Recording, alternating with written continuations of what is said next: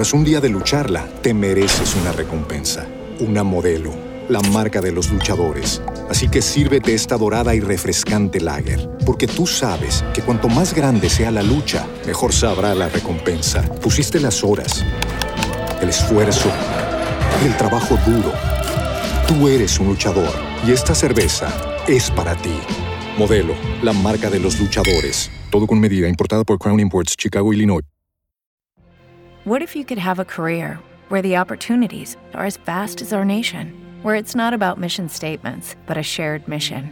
At U.S. Customs and Border Protection, we go beyond to protect more than borders from ship to shore, air to ground, cities to local communities. CBP agents and officers are keeping people safe.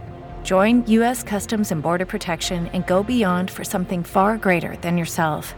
Learn more at cbp.gov/careers.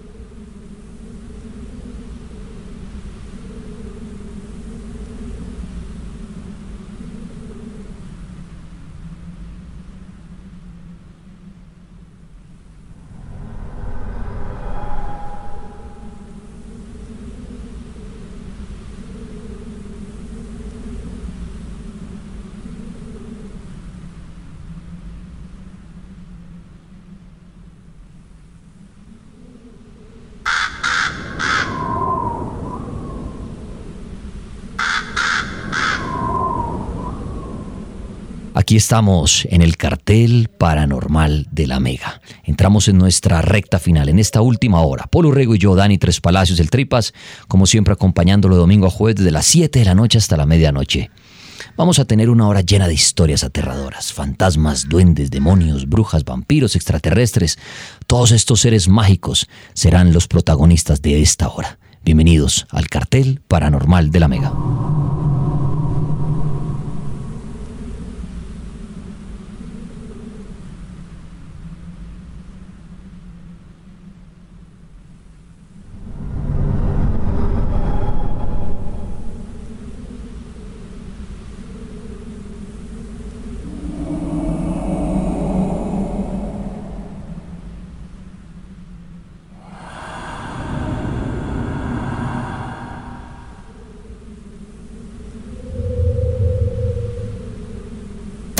Domingo a jueves, el cartel paranormal. Desde las 9 de la noche. Solo por la Mega. La Mega, buenas noches. Buenas noches, tripas. ¿Quién habla? Habla Hammer desde Medellín, Taxiris. Hammer Taxiris desde Medellín. ¿Cuál es su historia esta noche?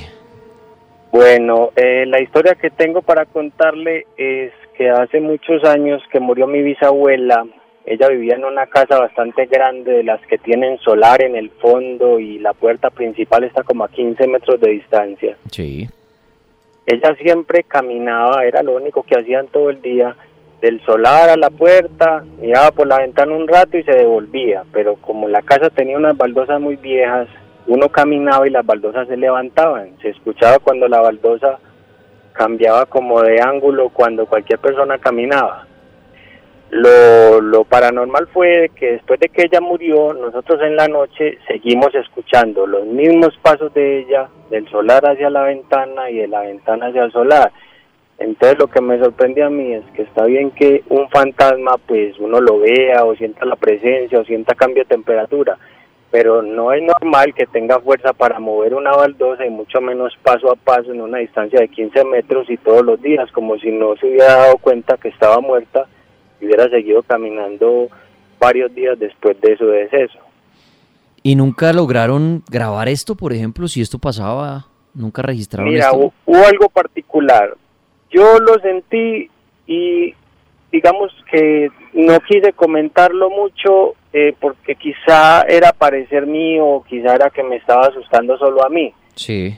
Pero dos años después, una prima que dormía en una habitación muy lejana, pues porque las casas tenían como cinco o seis habitaciones, eh, dos años después que estábamos en una finca hablando de cosas así, ella comentó exactamente lo mismo y le pregunté yo, ¿y dónde sentiste eso? Ah, pues en la casa con nuestra bisabuela. Yo no lo puedo creer, ¿y por qué nunca lo dijiste? Ah, no, porque no me iban a creer, no, pero yo también lo sentí. O sea, dos personas en la misma casa sintieron lo mismo y pues no, no lo grabamos porque en ese tiempo eh, no habían estos celulares pues, para grabar ni nada. ¿Y usted cree que después de esa experiencia, usted cree que un fantasma sí puede hacer eso? Y hay muchas historias así, que un fantasma pueda alzar objetos muy pesados y cambiarlos de lugar o cosas como esto. ¿Usted cree eso? ¿O qué explicación le da cuando, usted, cuando ocurren esos fenómenos? Yo le cuento uno, por ejemplo, en una finca donde estuvimos buscando eh, actividad paranormal. Me, me, me contaba el cuidandero que él asegura que dejó su moto parqueada haga de cuenta mirando hacia un lado y al otro día estaba puesta mirando hacia el otro lado. Eso, por ejemplo, un ejemplo, ah. una moto. Que uno, no, pues imagínate, 100 kilos. Eh, que uno dice miércoles y, el hombre dice estaba solo y es más, la guardó dentro de un cuarto, una bodega con llave y apareció mirando, fue la moto para el otro lado. O sea, y, lo que usted decía, que usted decía, un fantasma ponerse a mover eso, ¿usted cree que esas cosas pasan o qué explicación le da a usted? Pues yo no creo que un fantasma logre mover objetos inanimados porque yo pienso que ellos son energía y la energía pues no puede mover cosas. Eh, digamos puede activar un efecto que es un efecto de sonido, el cual le da a uno la sensación de que digamos la baldosa se movió, pero realmente es el sonido como tal, porque eh, puede estar en una dimensión diferente a nosotros, pero el sonido sí puede transportarse pues así como la luz entonces cuando se mueven esos objetos, ¿qué puede ser? Entonces no, pues yo no creo que las cosas se muevan, pero esa era la experiencia que les quería contar sobre eso. Tripas y una, una, un consejito para la gente que de pronto sufre parálisis del sueño. Claro, ¿qué quiere aconsejarles? Yo lo he sufrido toda mi vida. Al principio era muy maluco, pero ahora lo domino y hasta lo disfruto cuando soy consciente dentro del sueño que me está sucediendo, porque uno pues obviamente es sufre una experiencia nueva y es algo pues que ya cuando uno lo domina y no tiene miedo le gusta. Pero el consejo es que si, si piensan que les va a suceder, eh, se duerman con algún objeto en la mano, ¿sí?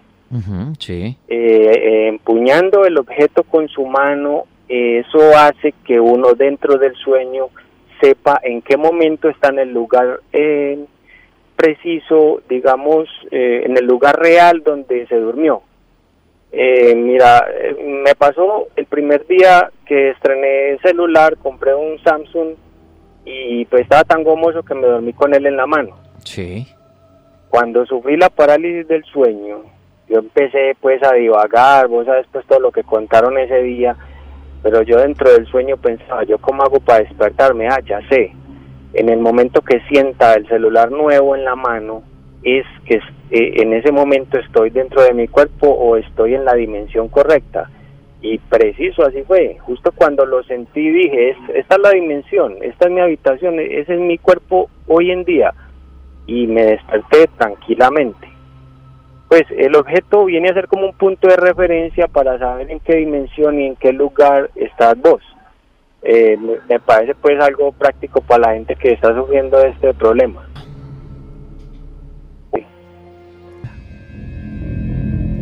La Mega, buenas noches. Buenas noches. ¿Quién habla? Hola, Dani, hablas con el profe. ¿Qué hubo, profe? Bienvenido y ¿qué historia nos trae para esta noche? Pues, hombre, Dani, ahorita que estabas hablando de del poder de la mente. Sí. Imagínate que yo tengo un amigo que él es muy hincha del equipo de fútbol de tus amores. ¿El América? Entonces, de la mechita. Sí. Entonces, imagínate que un día antes de que el América, bueno, estoy hablando de hace dos años, por ejemplo, cuando estaba ya en finales y que estaba a punto de ascender, ¿sí? Sí, sí, sí. Hubo una vez un partido que jugaron aquí en Bogotá, entonces mi amigo en ese tiempo estaba sin dinero y estaba como un poco mal. Entonces, eh, ponle cuidado que me llamo. Me llamó muy asustado, tipo como a las 8 de la noche, y me dijo que, que él estaba muy asustado, que le estaban golpeando las puertas, que les estaban moviendo las cosas y pues él sabe que yo soy muy católico y pues que el poder de la oración pues hace muy bien. Tiene fuerza, sí. Ajá. Entonces yo pues yo soy muy devoto a San Miguel Arcángel Entonces le empecé a hacer una oración, la oración de San Miguel Arcángel. Entonces le empecé a orar, le empecé a orar, le empecé a orar cuando él ya se empezó a sentir muy tranquilo. Pues él en el momento no me dijo qué era lo que había pasado, sin embargo, a los días pues me causó mucha curiosidad porque él me llamó muy asustado. Entonces yo le pregunté y me dijo, pues hermano, la verdad lo que yo hice ese día fue como el América venía a jugar como una semifinal, algo así para poder pasar a las finales. Entonces él estaba sin trabajo y estaba sin plata y él dijo que así él le vendiera el alma al diablo, que él tenía que ir a ese partido. Que él así le tuviera que, vender el alma al diablo, pues él, él tenía que ir. Entonces a partir de que él dijo eso, le empezaron a pasar esas cosas. La Mega, buenas noches. Buenas noches. ¿Quién habla? Hablas con Jan. Jan, bienvenido al cartel de la Mega. ¿Y qué historia lo trae esta noche? Padre, bueno, te cuento. Una vez estaba yo durmiendo y de repente sentí un peso increíble encima mío y como que me estaban ahorcando, ¿sí? Pero no podía moverme, no pude moverme en realidad para ningún lado y hasta que por fin no sé qué fue lo que pasó, me dejaron de ahorcar y pegué el grito. Esa es una. La otra sí le pasó fue a mi mamá. Pero, pero antes de pasar a la otra, ¿qué cree usted que pasó en ese momento? O sea, en esta primera historia, ¿qué fue eso? Hermano, en realidad no tengo ni idea, pero sí era una fuerza bruta, porque yo tengo fuerza y, y no podía quitármela encima, ni gritar, ni hacer nada en realidad. Muy bien. ¿Y la segunda que le pasó con su madre, qué pasó? Y la segunda fue a mi mamá. Ella estaba ahí acostada grabando de lo que era de ella y vio una sombra negra sentada en la esquina de la cama a los pies de ella con un sombrero grande y tenía una cola como de caballo. Y pues ella ahí mismo se asustó y no siguió grabando más y así sombras. Ella le gusta todo ese tema de lo paranormal y pasa grabando y mariqueando por ahí. ¿Y eso que vieron ahí en la cama con su madre, qué, qué, qué, qué fue eso? ¿Qué creen ustedes? ¿Un fantasma? ¿Un pues, demonio? Pues, yo diría que más bien como una especie de demonio, diría yo, no sé, porque es que era un hombre, un hombre sentado en la esquina de la cama grande, alto. No era, era nada pequeño, era bastante alto. ¿Y nunca se les, se les volvió a aparecer este hombre? pues aparecer así como tal, no, pero sí sentían de pronto que se le sentaban en la cama, que le pegaban a mi papá precisamente también, cuando se le acercaba como mucho a mi mamá, le, le, golpeaban pues como golpecitos suaves y cosas así. Muy bien, ¿cree usted en los fantasmas? Pues viejito, de creer que es así, pues no, porque en realidad pues, nunca he visto uno como tal sino pues lo que me ha pasado y pero que yo lo haya visto y que me haya hablado o algo así, no, Muy bien, ¿quieres saber? ¿Cree en, la, ¿Cree en la astrología? ¿Cree en las cartas astrales? Sí, incluso yo llevo como 15 años más o menos tratando de hablar con ustedes y nada.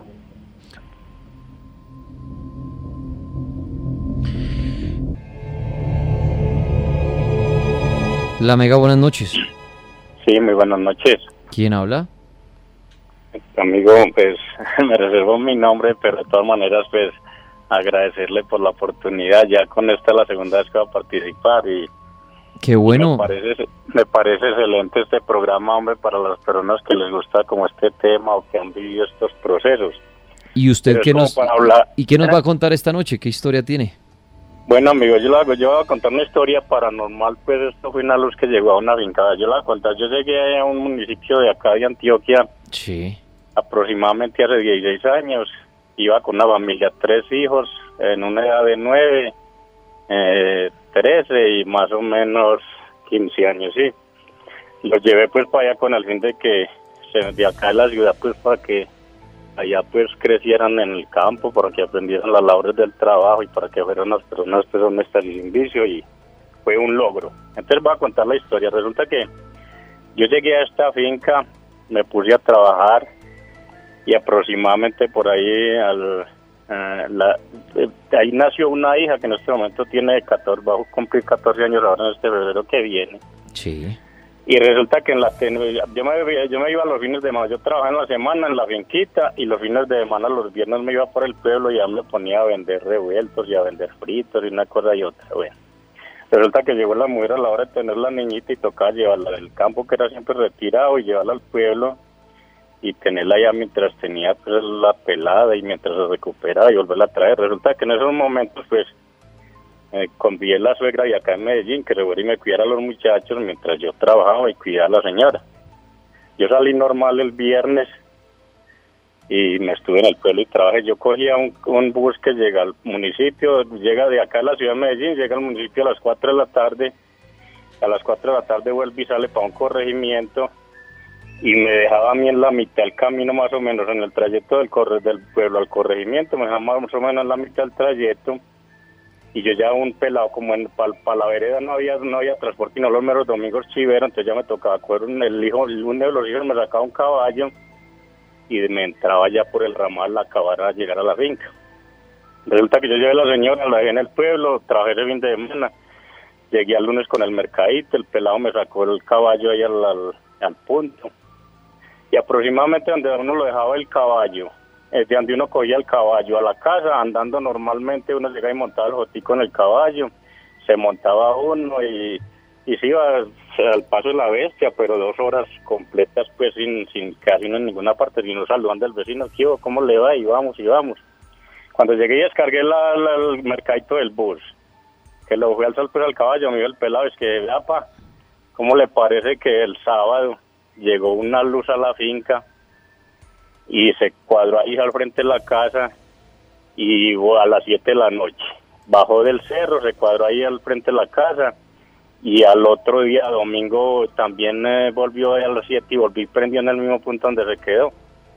Yo no le paré muchas bolas y arranqué y me fui con el pelado y él y él. Pero el carro lo dejamos no más o menos a una hora del pueblo allá a la mitad del camino, era a las 5, más o menos de 5 llegarnos a las 7 de la casa. Cuando exactamente estamos entrando al corredor, me dice el pelado, papá, ya aprendió.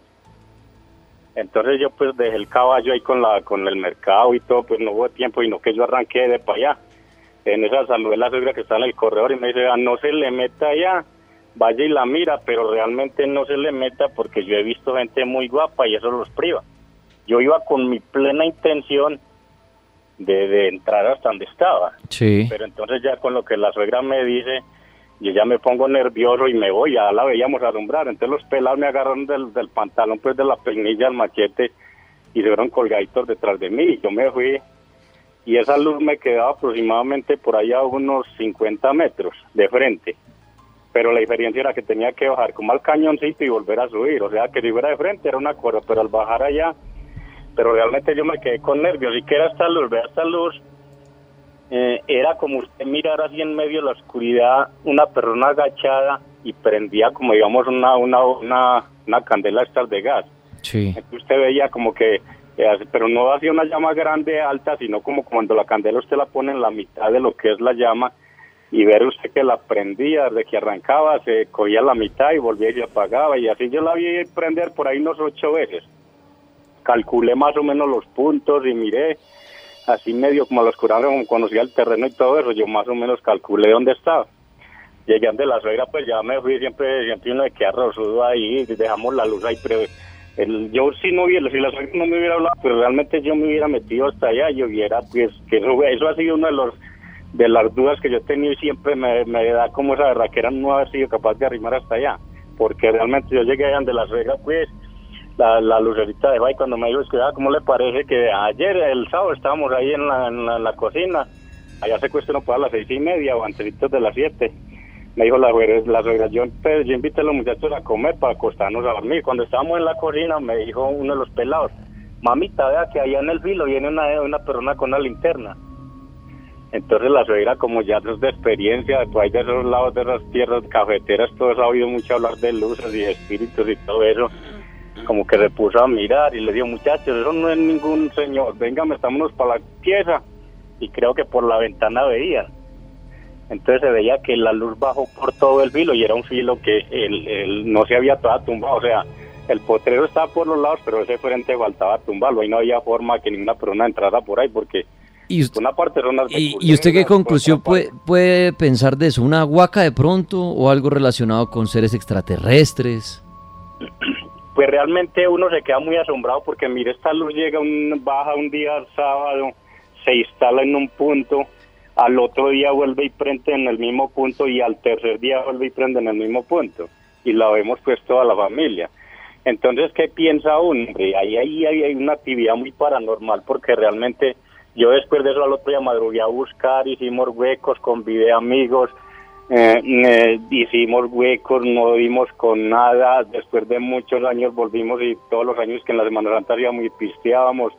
Yo muchas veces le pedí a las ánimas porque yo no he sido miedoso y yo me iba solo en las noches a, a pedirles que si alguna cosa pues que me mostraron, que dije que estaban en penas y, y realmente no dimos con nada. Yo vine y hablé con, con personas de los que dicen que sacan guacas que estoy y uno echaba que eran unos estafadores porque me pedían que, tres misas gregorianas y que eso valía 300 y no sé qué y que yo no sé qué hemos dicho.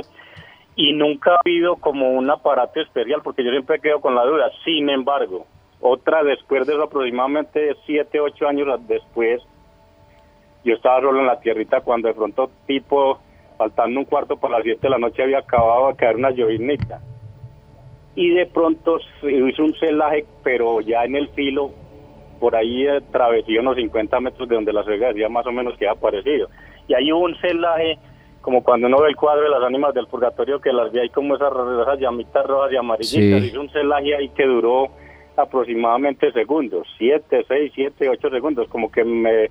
Y yo me fui a mirar y miré el punto y todo eso, pero nunca he buscado. Entonces, probablemente esos eran los caminos viejos de herraduras, eh, puede ser un entierro como hablan, puede ser una guaca, pero de todas maneras lo que hay ha estado allá, porque sin embargo yo después de eso, porque ya nos pone muy largo la, la historia, hubieron otras cosas paranormales de una mula que no me quiso pasar y bueno, pero de todas maneras lo que yo estoy queriendo explicar es que esas cosas paranormales sí las hay.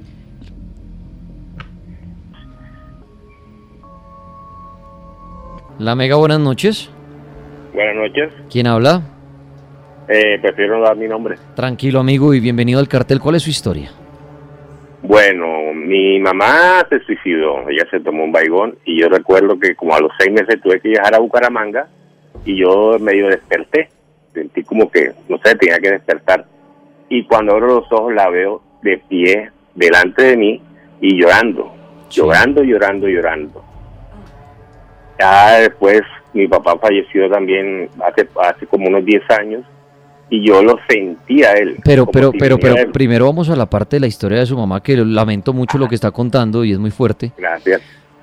Pero en esa noche cuando usted dice tengo que despertar, abre los ojos y ve a su madre llorando, yo siempre hago esta pregunta y ¿cómo sabe usted que lo que vivió no fue un sueño o llamémoslo de pronto pesadilla al ver a la madre sufriendo y lo que vio fue real? Porque usted estaba dormido, ¿no? La vi como si estuviera viva y justamente con la ropa con la que vestimos, que es un traje que ella nunca usó. No, a lo que hoy es, ¿no pudo haber sido un sueño? No, era de mañana. Yo recordé, abrí los ojos y cuando reaccioné que eso, yo, uy, ¿qué pasó aquí? ¿Y usted, ¿Y usted cree que, bueno, que entonces fue real lo que vio y por qué cree que vio a su madre? ¿Cree que debido al suicidio, a la decisión que ella tomó, quedó penando? ¿Quedó sufriendo? Pues puede que sí, o de pronto también como, de pronto a veces no sé si pueden ver algo más allá que prácticamente yo he pasado por muchos tragos amargos, y actualmente estoy pasando unos tragos amargos muy feos, pero bueno, afortunadamente algunas amistades me han colaborado y todo, pero bueno, ahí vamos. El ver a su madre luego de fallecer. ¿Y lo que me iba a contar de su papá qué fue? Bueno, él falleció, él era diabético, nunca dejó el trago, no sé si a conciencia de lo que ajá, la cargar esa de que mi mamá se, tuvo que tomarse su algo, porque mi papá era bastante templo santanderiano, esos bien jodidos. Sí. Y una no, y a los ocho días, como normalmente se hace que la misa de las ocho noches, yo me acuerdo que yo fui al baño y cuando siento, porque él últimamente él arrastraba, él usaba unas chancletas, y yo siento que viene la chancleta, el, el mismo sonido venía como de mi cuarto hacia el baño donde yo estaba. Y me dio un dolor de cabeza, pero peso. Pues mire esta experiencia de este hombre. Su madre, el padre, pero fuerte la historia de su mamá y lamento mucho el haber oído esto. Pero ¿será que esas personas que se quitan la vida quedan penando? Desde este momento nos puedes contar tu historia paranormal, por más increíble que parezca. Aló, la Mega, buenas noches. Buenas noches. ¿Quién habla? Willy Pois, aquí en Cali. Amigo, bienvenido y qué historia nos quiere compartir. No, pues para compartirla ahí algo que, que viví yo, pues eh, prácticamente por ahí en una finca. Eso ya, ya hace tiempitos. Eso, eso fue en el 91, ¿no?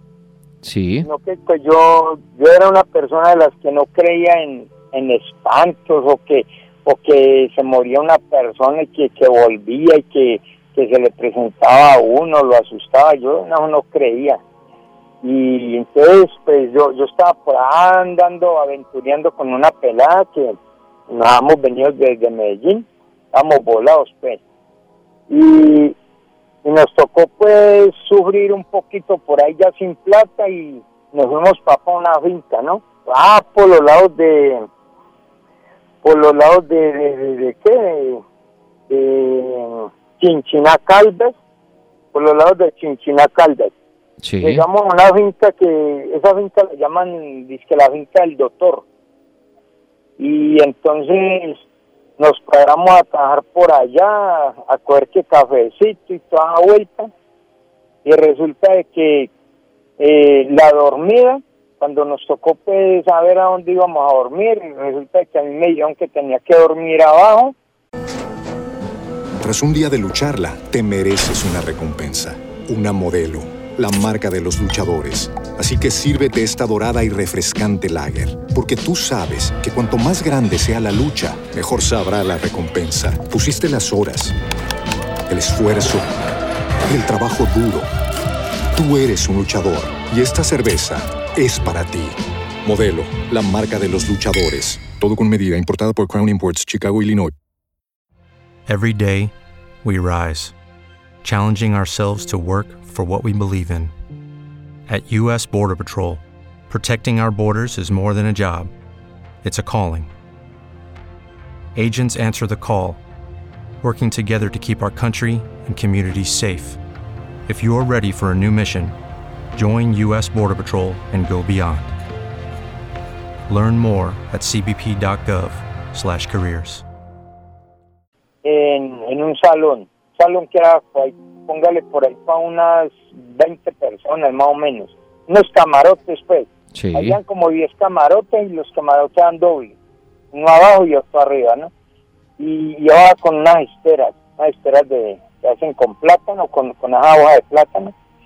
Entonces a la, a la pelada con que yo iba la dejaron arriba, que ella tenía que amanecer arriba, que con que ahí con la familia, que yo no sé qué, y que abajo tenía que dormir yo. Pues eso sonaba como raro, pero no le di problema.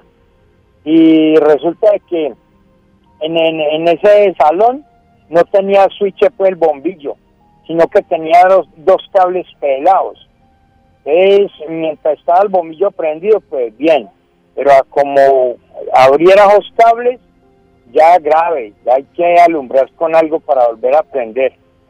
Y cierto, el caso es que no, yo me acosté pues abajo y, y, me acosté fue como a pensar la vida ahí, ahí despierto, tirado ahí pensando.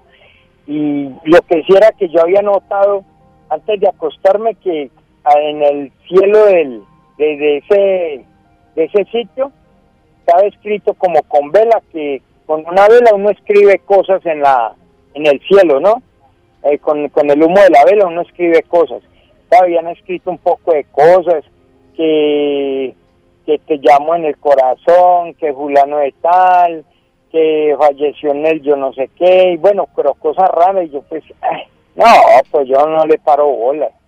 Y la verdad no, no, no estaba ni asustado ni nada, y me acosté ahí a pensar la vida cuando despierto, eso no fue ni, ni entre dormido, ni que fue una pesadilla, estaba despierto cuando me, me cogieron con las dos manos, cogieron los dos pies y me pegaron el jalonazo.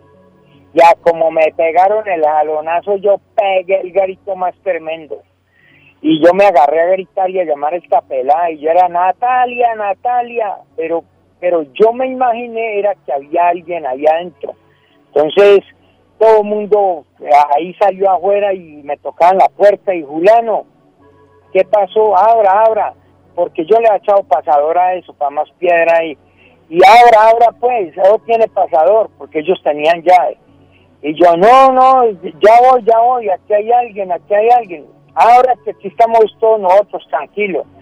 Y yo, no, sí, pero es que no, pero ¿cómo hago? No, que prenda la luz. Y, no, yo voy a buscar dos cables pelados y yo me acuerdo entonces me puse a, al oscuro, me fui pegado contra la pared y abrí la, la puerta, le quité el pasador. Cuando salí, solo habían por ahí unas 12, 13 personas ahí, desde la casa.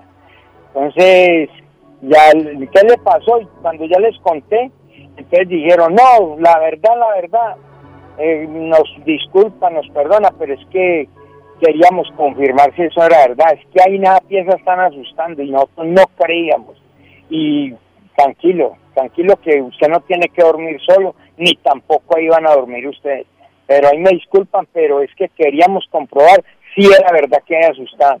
De ahí en adelante yo yo sé, ya he creído en los espantos y ya creo, y yo soy taxista y allá me pasó un cacharro aquí en Cali también. Yo iba en el carro vacío, pero vacío. Sí. Y de pronto un momento a otro me dijeron, déjeme aquí. Entonces, y yo inmediatamente paré, pero como el subconsciente, una como que reaccioné a como paré, dije, bueno, pero yo traía carrera. Cuando miro hacia atrás, no había nadie ahí. Nadie, yo no llevaba a nadie en el carro. ¿Y en su carro de pronto, pues, no y en su carro ha fallecido alguien o en un accidente o algo? Sí, sí falleció uno, pero eso fue después. Eso fue, uh, eso está recién. Aquí, en, en este carro ya falleció uno, pero eso hace que como un mes. Uno que llevaba para un hospital y, y ya llegó muerto. Y después de esa persona que falleció en su vehículo hace un mes, ¿no le ha sucedido nada extraño en el carro? No, no, no, no, no, no, no, para nada. No, no, no, nada. No, nada. No, pero lo que me pasó fue mucho antes. Oh, hace unos, unos seis, siete meses. Bueno, usted amigo Taxibiris y todo, un abrazo muy grande y gracias por compartir su historia esta noche. Tenemos historias en la noche de hoy. La mega buenas noches. Sí, buenas noches. ¿Quién habla? Sí, es que quiero conservar mi nombre por evitar algún comentario. Es que soy sobreviviente de la tragedia de Armero, ¿cierto? Tranquilo, bienvenido. ¿Cómo me le va? Bien, gracias. Entonces, en mi caso personal, la misma, la misma tarde de, de la tragedia, Sí. como a las seis de la tarde, mi papá y mi mamá decidieron ir a visitar a mi abuela, ¿cierto? Pues yo era muy niño. Y en el momento que mi mamá me dijo que fuera a visitar a mi abuela, no no quise ir porque estudiaba en la escuela y al otro día tenía que llevar un versículo de la Biblia. ¿sí? Sí. Aprendido. Entonces, en esa época mía, pues, me pegaban. ¿sí? Cuando llevaban una lección, los profesores le daban a uno los reglazos, en esa época. Entonces, en el momento que mi papá y mi mamá se fueron a visitar a mi abuela porque estaba cayendo ceniza, empecé a escuchar una voz que me decía, vaya visite a su abuela, vaya visite a su abuela. Esa voz me duró como media hora, ¿sí me entiende? Al pie mío me decía eso. Tanto que no me pudo concentrar para poderme prender el versículo. Bueno, al fin y al cabo, después de la media hora, yo le calculo una media hora, desapareció la voz. Y desafortunadamente no le hice caso a esa voz y mi abuela falleció. O sea, la voz me decía como si yo fuera a visitarla porque era la última vez que le iba a ver con vida, ¿cierto? Pero estas las horas de mi vida y nunca he podido entender por qué escuché esa voz.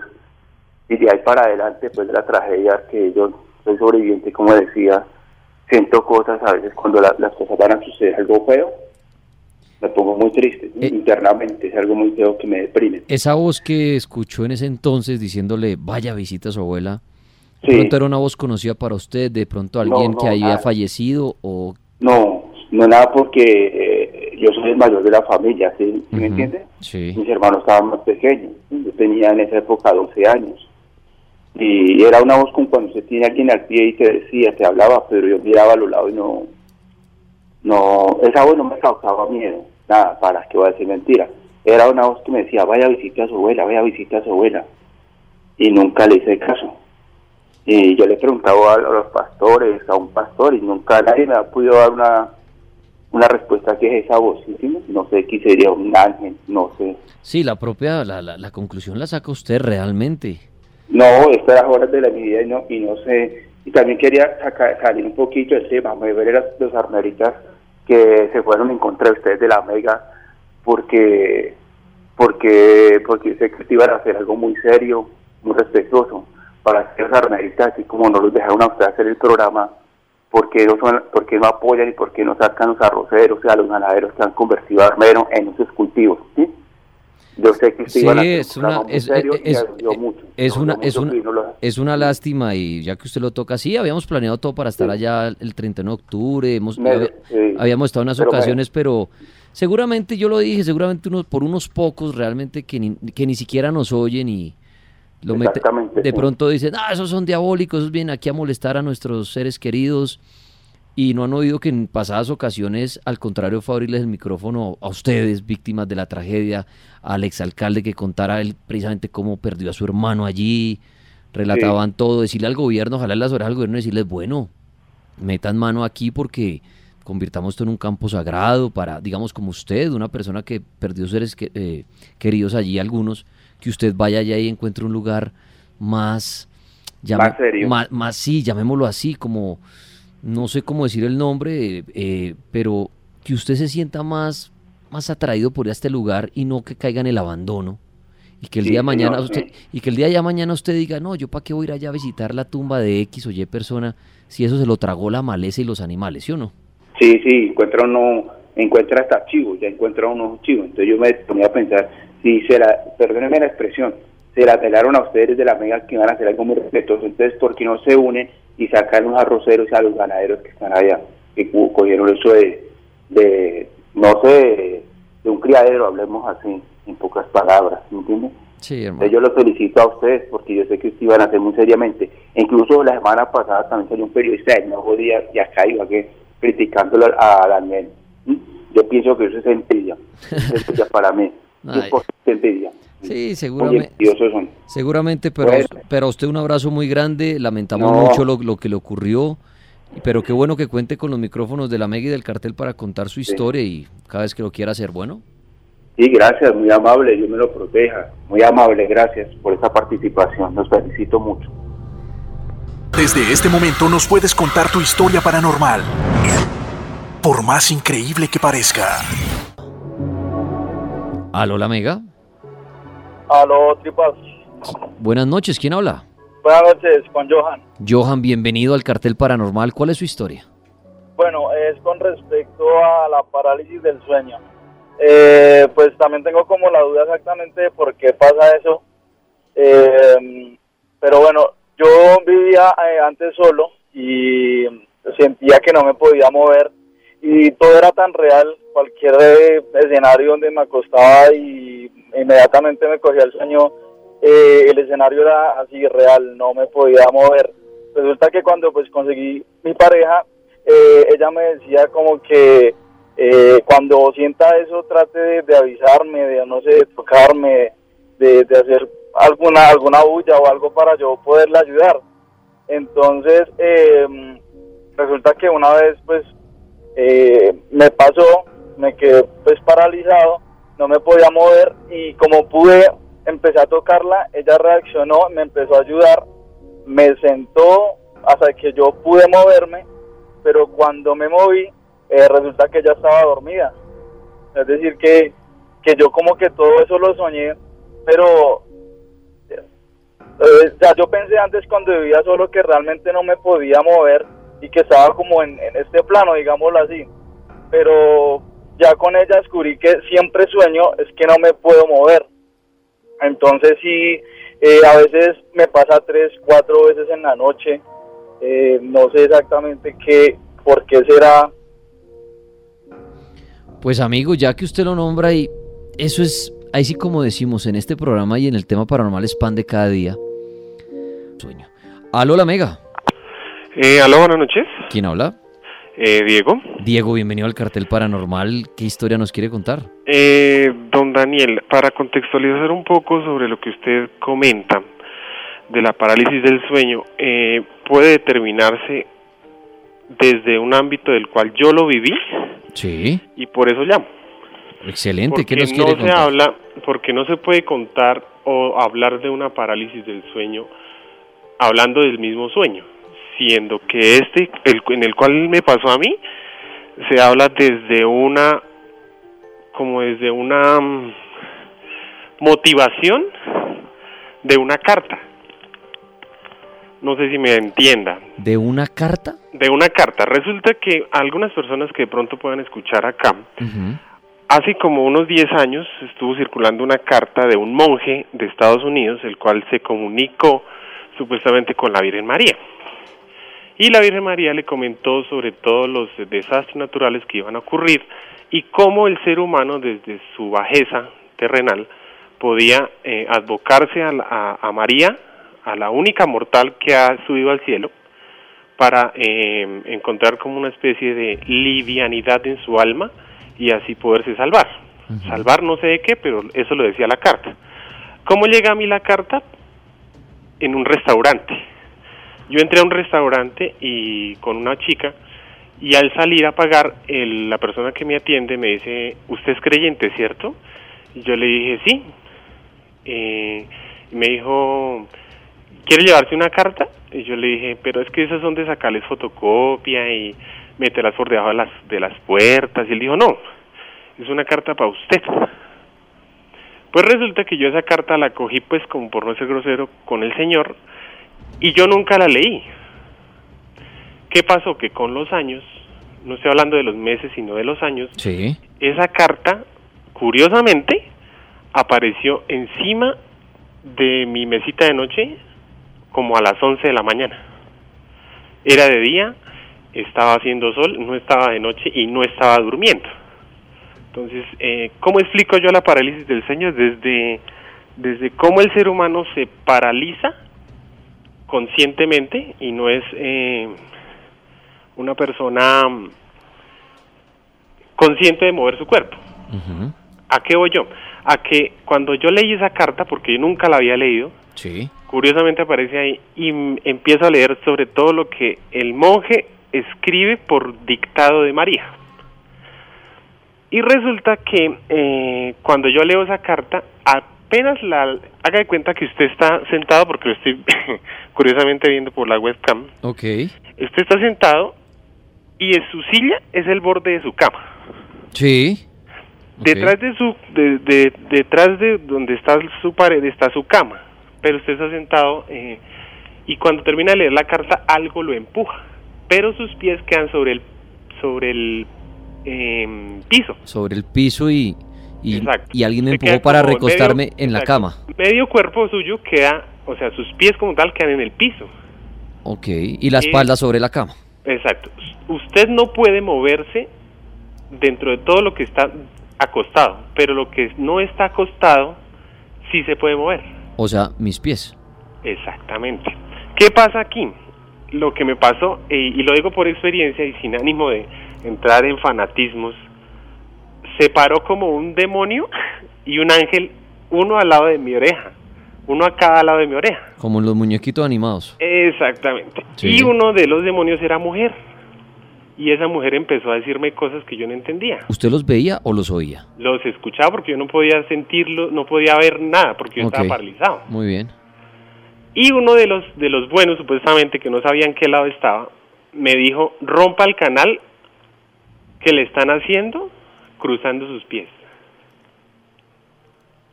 Y yo le empecé a decir a la señora, es a la señora que me estaba gritando y que me estaba tratando de ahorcar, le dije, "Si usted no es clara conmigo, yo sé cómo hacer que usted se vaya y que nunca más vuelva." Pero curiosamente no me dio ni ni miedo, ni temblor, ni nada de eso. Pero en el otro lado, la otra persona me dijo, deshaga el contacto cruzando sus piernas. Y pues yo le dije, si no me dice, pues yo hago caso a lo que me están diciendo. Y ella siguió como ofendiéndome y tratando como de, de ahorcarme. Sí. A lo que yo pues simplemente subí las piernas al nivel del, del cuerpo que estaba acostado y el contacto se acabó. Ni el bueno ni el malo siguieron, se fueron los dos. Entonces, eh, si tiene forma de contactar o de saber o de, de orientar de pronto a una persona que haya sufrido o pasado por lo mismo, desde sus contactos, desde las personas que están un poquito como más empapadas del tema, sería pues muy enriquecedor para personas como yo, como las personas que han sufrido ese tipo de, de parálisis, para tener un poquito de luz. Desde este momento nos puedes contar tu historia paranormal, por más increíble que parezca. Aló, la Mega. Aló, buenas noches. ¿Quién habla? Con Renzo. Bienvenido, amigo. ¿Y qué historia quiere compartir? Tras un día de lucharla, te mereces una recompensa, una modelo, la marca de los luchadores. Así que sírvete esta dorada y refrescante lager, porque tú sabes que cuanto más grande sea la lucha, mejor sabrá la recompensa. Pusiste las horas, el esfuerzo, el trabajo duro. Tú eres un luchador y esta cerveza es para ti. Modelo, la marca de los luchadores. Todo con medida, importada por Crown Imports, Chicago, Illinois. Eh, bueno, sí, señor, era para, para compartir una serie de, de anécdotas que han ocurrido pues acá en la casa donde vivo hace más o menos ocho años y un poco más eh, pues relacionado al tema pues de la parálisis del sueño de brujería bueno toda esa cuestión Sí. yo pues yo digo que digamos para ese entonces yo no creía en ese tema de la brujería nada de esa vaina yo era como muy muy incrédulo sí entonces llegó un momento en que, bueno, estaba mi sobrinita pequeñita, estaba aquí en el patio, nosotros tenemos un patio acá, ella estaba jugando contenta y empezó de un momento a otro se blanqueó, ella estaba saltando como en un juguetico y un momento a otro ya se blanqueó todos los ojos para atrás, eso mejor dicho, se puso blanca de un momento a otro, pues pensamos todos acá, nos asustamos, pensamos que de pronto la niña se, se moría, algo que le había dado y un momento a otro pues reaccionó normal. Y pues desde ahí ya después ocurrió con mi hermana, que le ocurrió pues supuestamente, porque supuestamente era como un sueño que ella había tenido, pues mi mamá me contó, yo pues entonces iba yo a recoger a mis sobrinos de, de la ruta al colegio, entonces mi mamá dijo, venga, que es que lo que pasa es que a su hermana le dio algo anoche, como si, que ella decía que como si la hubieran poseído, como si la estuvieran, pos, como si algo la estuviera poseyendo, como si algo se estuviera apoderando de ella, que ella decía que levantaba los brazos sola, las piernas, y no podía reaccionar, entraba como en, en un trance, algo así. Entonces, pues nada, eso ocurrió más o menos a las 2 de la, de la mañana. Entonces relacionado a eso, pues nada, dijimos, no, pues de pronto sea una pesadilla o algo, fue lo que dijimos. Y bueno, cuando yo fui con mis sobrinos, más o menos cuando regresé, mi mamá otra vez asustada, diciéndome, venga, mijo, que, que a su hermana le volvió a dar eso, que... Y cuando entré, pues efectivamente ya estaba acostada en la cama, mirando hacia arriba como en trance, ya decía, hacía unos sonidos todos raros, como queriendo quejarse, como decir algo, pero no podía y ella levantaba, yo, yo veía que ella levantaba los brazos solo y las piernas así sola y pues yo pues sinceramente incrédulo, yo no decía no, yo pues ¿qué será que está haciendo algo así. Entonces pues la situación siguió y siguió entonces buscaron a una señora que sabía pues todas esas, todos esos temas. La señora dijo que le habían hecho brujería, que le habían dado un bebedizo o algo así. Entonces pues nada, que había sido por envidia, mm, no sé, una muchacha mona, azul, que eso había sido muchos años atrás. Entonces, bueno, hizo toda esa cuestión de como de limpieza, eso que llaman. Sí. Y, nada, ella no podía ver programas religiosos, no podía ver nada de cosas así como de, de, Cristo, nada como relacionado con, con el tema de, de Dios, pues. Entonces la señora acá vino con la Biblia y todo y leía partes de la Biblia y pues intentaba comunicarse con alguien que le habían mandado un espíritu, algo así. Y mientras hacían eso yo una noche me quedé con ella, yo dije, mami, yo me quedo contigo, te acompaño. Normal. Esa noche me acuerdo tanto que desde ahí yo creí, desde ahí ya, desde ese momento yo ya creo en toda esa cuestión y sé que bueno, la brujería, todo ese tema, eso, para mí es real ya.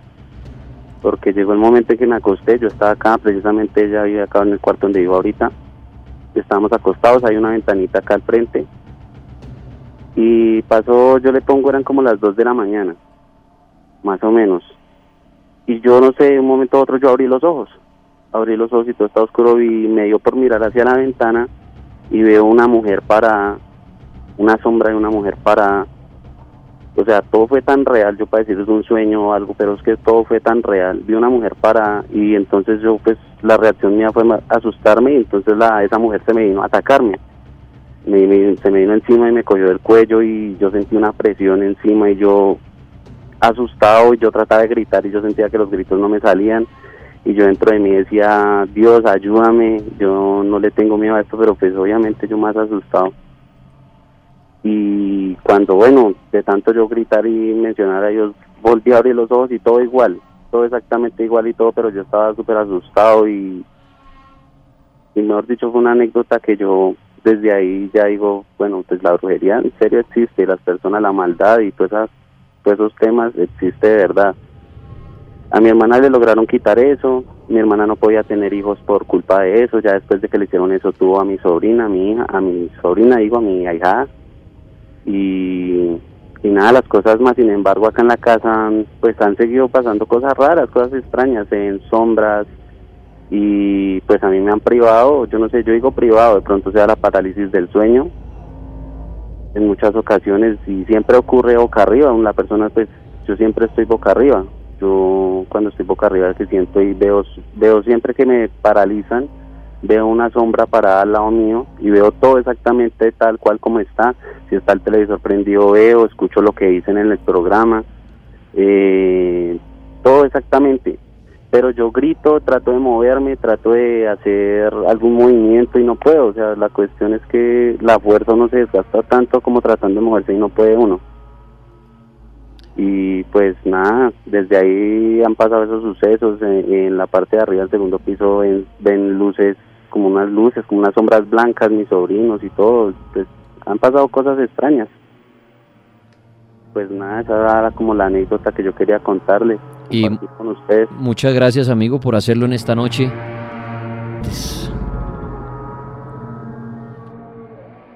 La Mega, buenas noches. Sí, buenas noches. ¿Quién habla? David. David, bienvenido al Cartel Paranormal. ¿Cuál es su historia?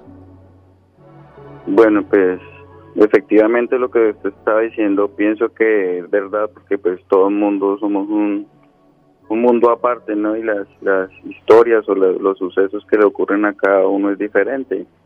De acuerdo. Yo creo que de, eh, eh, la respuesta, digamos, al, o lo que el significado de la parálisis del sueño tiene varias connotaciones, ¿no? La parte paranormal y, y he leído acerca también de la parte como científica, ¿no? Sí, de acuerdo, lo que los médicos podrían llegar a decir sobre eso. Sí, lo que es un lapso de tiempo de donde el cerebro se, se como que se despierta primero, ¿no? Entonces como que el cuerpo está en una, en una etapa de reposo y como que no alcanza a despertarse igual que el cerebro, entonces uno empieza, digamos, a imaginarse alguna situación entonces puede suceder, o sea, puede tener muchas connotaciones, ¿no? Y ya la parte paranormal donde puede ya ser, un, no sé, un espanto, una bruja, un demonio, lo que sea, ¿no? De acuerdo. Sí, básicamente pues a mí, en lo que llevo en mi vida me han, me han sucedido varias cosas, pero la más así como, como miedosa fue una vez, yo tenía que por ahí unos 10, 11, 12 años, no alcanzo a recordarme, pero eso me marcó mucho porque yo tenía la, la como la maña o la costumbre de, arroparme de pies a cabeza. No sé por qué me arropaba y esa noche pues, me quedé solo en una habitación, solo porque pues mi papá se había ido y, y era la casa donde la abuela y había muchas habitaciones y yo me quedé ahí solo. Y en ese momento pues yo sentí, o sea, como si alguien se me hubiera caballado encima y me hubiera me hubiera tapado la, o sea, me hubiera con la cobija las dos manos, me hubiera, me hubiera, o sea, como me hizo presión, a, como a no dejarme respirar. Claro, en ese momento pues uno siente eso y entra en pánico y ahí es donde sucede, pienso yo, la, la parálisis del sueño, ¿no? Y pues no, pues uno luchando y es como una, como una lucha que uno siente que es como real. Y bueno, pues mi familia por parte de mi abuela es muy cristiana, ¿no? Ellos, ellos asisten a iglesias y todo eso. Y ellos nos, nos inculcaron mucho como clamar la sangre de Cristo, como, mi hijo, si usted algo le va a suceder o algo, cúrase con la sangre de Cristo. Yo en ese momento empecé fue a hacer eso, ¿no? Y pero siempre, o sea, yo sentí que fue, fue harto tiempo el que yo estuve ahí luchando, pero llegó un momento en como que se fue esa vaina. Y claro, yo de una vez quedé sentado y pegué un grito, fue pucha que eso lo escuchó todo el mundo, no sé cuántos metros a la redonda el grito tan berraco que... Y, y otras veces me ha pasado, ¿no? Pero pues yo pienso que esa es la más significativa, ¿no? Pues muchas gracias a usted y el lunes pendiente de las opiniones de diferentes invitados acerca de la parálisis del sueño. Dice en Instagram Henry6956, buenas noches Dani. Cuando yo era niño solía orar antes de dormir. Hubo una noche en la que me acosté muy cansado y olvidé orar. Y esa noche fue muy tormentosa porque empecé a sentir demasiadas cosas. Sentía que me arañaban el ombligo. Y en una de esas mandé la mano y cogí un dedo con una uña muy larga. Me asusté demasiado. Llamé a mi papá para que se acostara conmigo. Yo solía dormir con la cabeza tapada.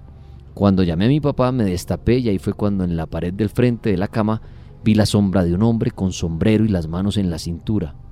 En ese momento llegó mi papá, se acostó conmigo y empezamos a orar juntos. Hasta ahí me acuerdo. Feliz noche, saludos para todos desde Medellín. Alex Rix dice, ¿qué más Dani? Esto me pasó en varias ocasiones, me despertaba tipo 3 de la mañana todo asustado y en el espejo que está frente a mí Veo una silueta como si estuviera viéndome fijamente.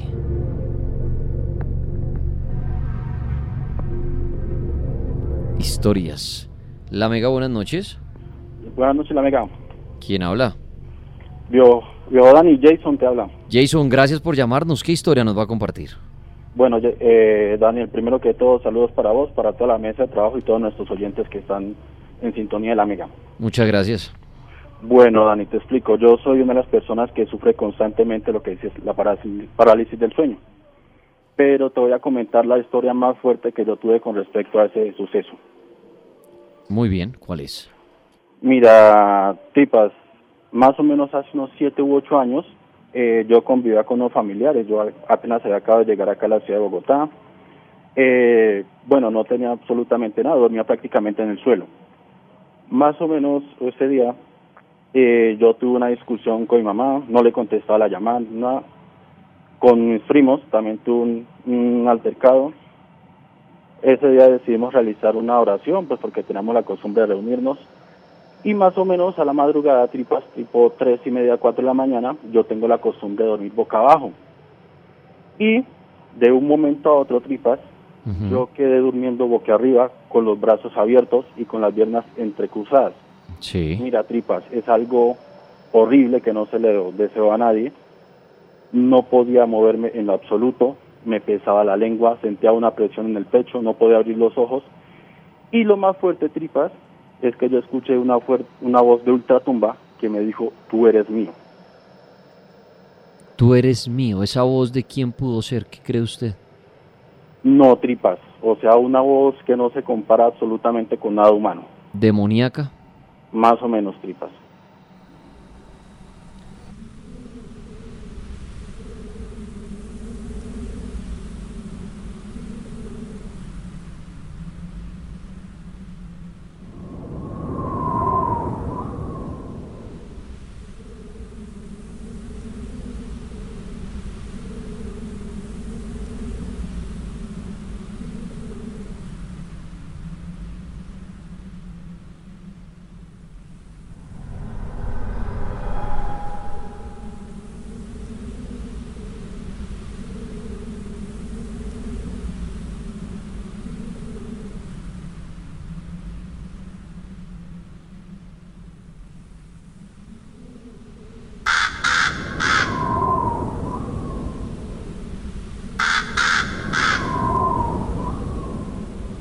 Bueno, nos vamos despidiendo, vamos cerrando esta noche, un fin de semana que ha sido muy largo.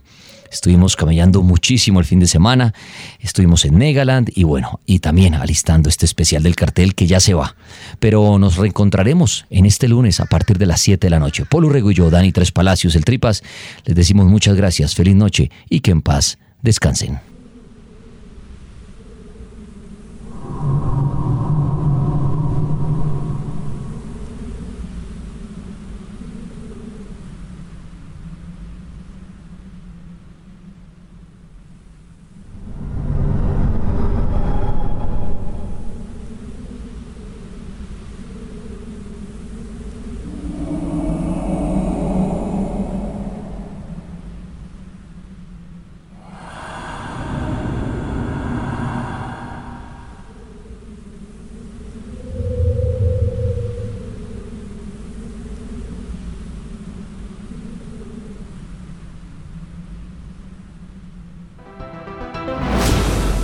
Culmina una noche más.